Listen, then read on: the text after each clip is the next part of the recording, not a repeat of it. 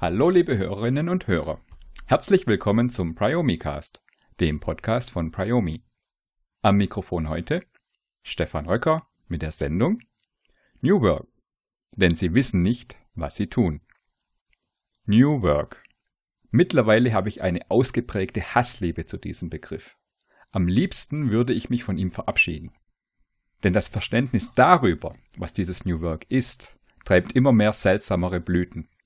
Die Verbällebadisierung ist dabei eine der harmloseren Varianten.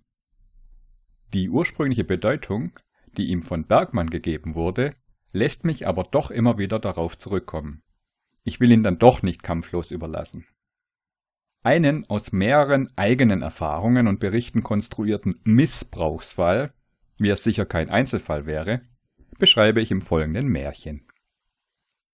Der Versuch, New Work mit Selbstorganisation und Eigenverantwortung einzuführen, weil es an Führungskompetenz mangelte, Entscheidungen hin und her geschoben wurden und es den Führungskräften an sozialen Fähigkeiten fehlte.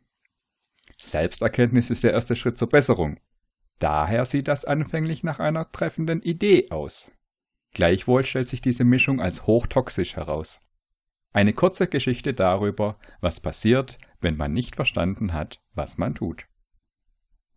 Es war einmal ein Unternehmen, wie es sie so viele in Deutschland gibt. Bescheiden gegründet, anfangs mit vier Leuten, über die Jahre zu einem kleinen mittelständischen Unternehmen mit rund 25 Kolleginnen gewachsen. Die Organisation war durch Hochs und Tief gegangen, aber beständig größer geworden. In verschiedenen Wachstumsstufen gab es immer wieder unterschiedliche Schmerzen. Die wurden bisher mehr oder weniger durchgestanden. Was sechs Menschen über den kleinen Dienstweg abhandelten, führte bei einem bunt zusammengewürfelten Haufen aus über zehn Bediensteten schon zu Problemen. Die ausschließlich von der Geschäftsführung äh, Herrschaft eingestellten Menschen hatten unterschiedliche Ansichten über die Ziele und die Zusammenarbeit in der Organisation. Viele Einstellungen vollzogen sich nach dem Motto Wir nehmen, was wir bekommen. Denn es herrschte Fachkräftemangel. Während die Gründer ihr Produktbaby romantisierten und heroisierten, verstanden die Neuen nicht einmal genau, was das Produkt ist und was die Menschen davon haben. Einig war man sich darin, nicht zu fragen, was der Kunde braucht. Es ging vor allem darum, zu verkaufen. Wie, war erst einmal egal. Da dieses Vorgehen in der Praxis nicht klappte, schoben sich die verschiedenen Bereiche des Unternehmens die Schuld daran gegenseitig zu. Das Marketing erzeugte keine überzeugende Werbung, der Vertrieb war nicht in der Lage zu verkaufen, das Produkt war nicht gut genug, in der Produktion passierten zu viele Fehler und so weiter. Das Unternehmen taumelte mächtig, weil eine zielführende interne Kommunikation nicht stattfand. Keiner der Herrschaften hatte gelernt zu führen oder wie in so einer Situation vernünftig gehandelt werden könnte. In ihrer Hilflosigkeit fingen sie an, ihren Untertanen zu drohen und es wurde öfter laut. Zu was das führt, drückt ein Tweet, der mir kürzlich auffiel, perfekt aus. Ich zitiere Christian Müller. Seine Mitarbeitenden anzuschreien, ist die ehrlichste Form der Inkompetenz. Oft ist das auch der Anfang vom Ende einer Führungskraft, denn solche Vorfälle lagern sich im kollektiven Gedächtnis eines Unternehmens ab und werden selbst Jahre später noch von Kopf zu Kopf gereicht. Die Untertanen waren eingeschüchtert.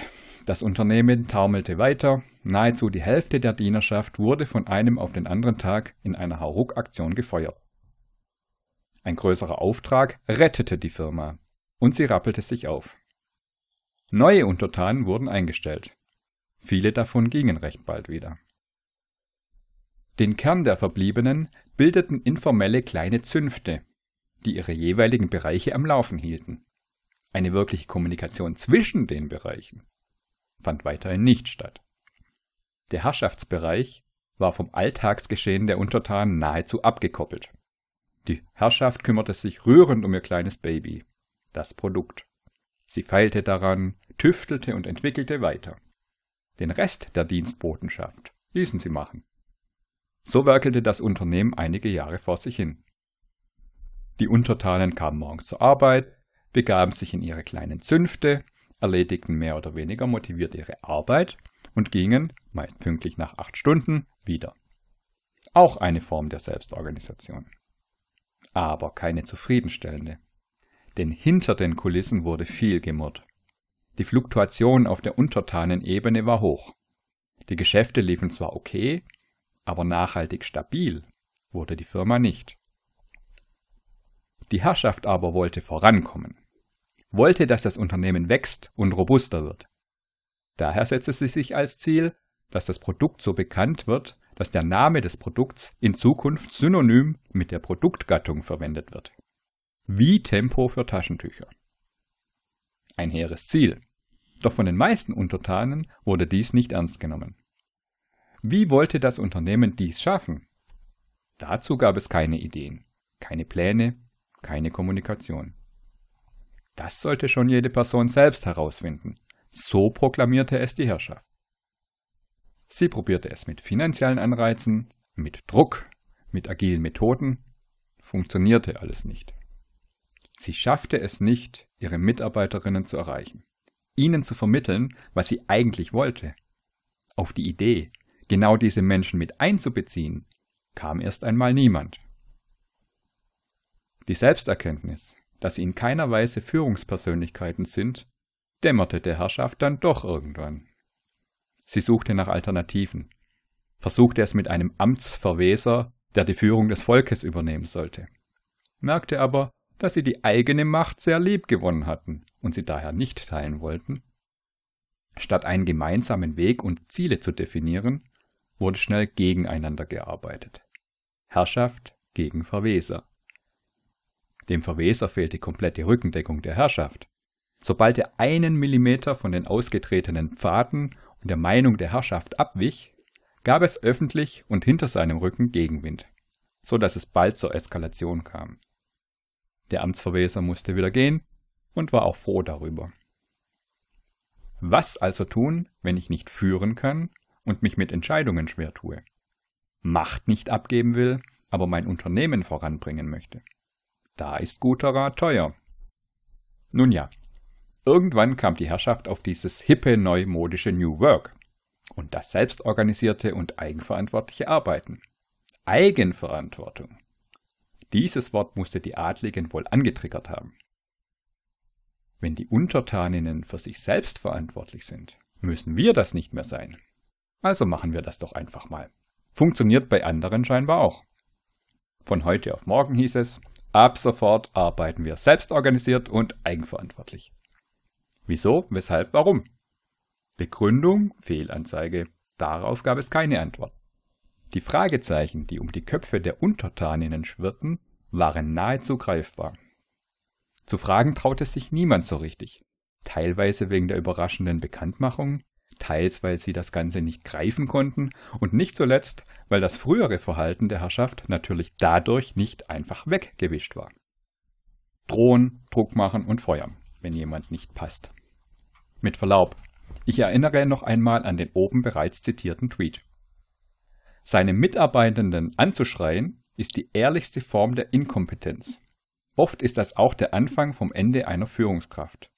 Denn solche Vorfälle lagern sich im kollektiven Gedächtnis eines Unternehmens ab und werden selbst Jahre später noch von Kopf zu Kopf gereicht. Was passierte nun? Erst einmal nicht viel, denn es ging ja so weiter wie vorher. Jede Dienstbotenabteilung machte ihren Kram wie bisher weiter. Bis auf einige herrschaftlich vorgegebene Plattitüden, wir sind die Besten, die Schönsten, die Innovativsten und unser Produkt ist das Geilste und alle anderen können nichts. Gab es kein gemeinsames Verständnis für das, was man zusammen jeden Tag macht, wohin die Organisation will, worin eigentlich der Sinn liegt. Also wurde weiterhin von 9 bis 17 Uhr gearbeitet. Manche jetzt manchmal aus dem heimeligen Zuhause und mal ging jemand ein bisschen früher oder später, ohne zu fragen.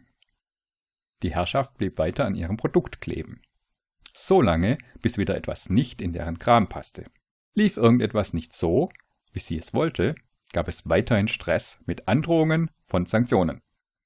Mit der Zeit fühlte sich die Herrschaft bemüßigt, vielleicht aus Langeweile oder Mangel an Spaß, Formate einzuführen, welche den gemeinschaftlichen Austausch befördern sollten.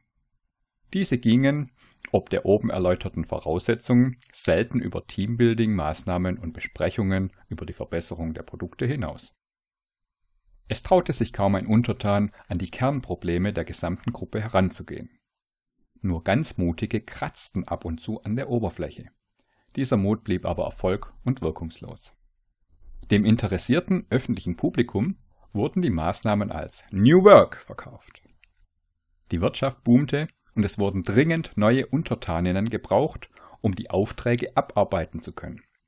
Doch die Untertanendecke wurde nicht dicker, sondern dünner. Denn bald krachte es wieder. Zuerst wurden Untertanen ohne ersichtlichen Grund von der Herrschaft verbannt.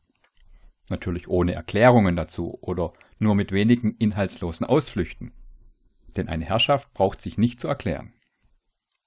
Bald darauf gab es Ärger, weil Untertanen dieses New Work ernst nahmen und eigenverantwortliche Entscheidungen trafen. Damit war die Herrschaft gar nicht einverstanden. Wieder kam es zu Trennungen. Seit Jahr und Tag und auf den heutigen Tag ist die Uhr wieder zurückgedreht und es wird weiter vor sich hingewerkelt. Es ging dieser Herrschaft nie darum, wirklich etwas grundlegend zu ändern. Sie wollte einfach nur die Verantwortung abgeben, ohne die eigene Macht aufzugeben. Die Untertaninnen sollten unternehmerischer denken, ohne ihre Lohn- und Disziplinarabhängigkeit aufzugeben. Partizipation war maximal auf der operativen Ebene möglich und nur so weit erwünscht, wie es der Herrschaft in den Kram passte. Andere Meinungen, Diversität in Diskursen, gemeinsame Sinnentfaltung, Streit, Dialog oder Fehlerkultur, Selbstbestimmung und Partizipation, alles Fehlanzeige. Doch ohne diese Dinge funktioniert dieses New Work eben nicht. Das ist lediglich schönfärberischer Tand oder neudeutsch Employer Washing. Nun höret die Moral von der Geschichte. Wenn ich nur meine eigene Meinung durchsetzen will, wenn ich keinen Millimeter von meiner Philosophie abweichen will, wenn ich mir nicht die Zeit nehme, mich damit auseinanderzusetzen, was meine Mitarbeiterinnen möchten, welche Probleme sie haben und was sie brauchen, um vernünftig zu arbeiten, wenn ich keine wenigstens halbwegs offene Kommunikationskultur habe, dann geht der Schuss nach hinten los und dieses New Work oder selbstbestimmte Arbeiten fliegt mir um die Ohren. Denn auf der anderen Seite steht eine Erwartung, die erfüllt werden möchte. Wird sie dies nicht, und wenn es nur darum geht, dass die Menschen in der Organisation einen kleinen Teil ihrer vorgegebenen Arbeit selbst organisieren dürfen und ansonsten weiterhin wie Schafe behandelt werden, kehrt sich die Erwartung ins Negative um. Das Negative zeigt sich im Dienst nach Vorschrift oder innerlicher oder auch äußerlicher Kündigung. Kann man machen, aber das hat mit Selbstbestimmung und dem, was die Menschen wirklich, wirklich wollen, nichts zu tun. Und schon gar nichts mit verantwortungsvoller Unternehmensführung. Soweit für heute. Wenn ihr Fragen oder Kommentare habt, stehe ich euch gerne zur Verfügung. Ihr erreicht mich unter stefan.röcker at priomi.de. Euch allen eine gute Zeit und bis zum nächsten Mal beim Priomicast. Cast.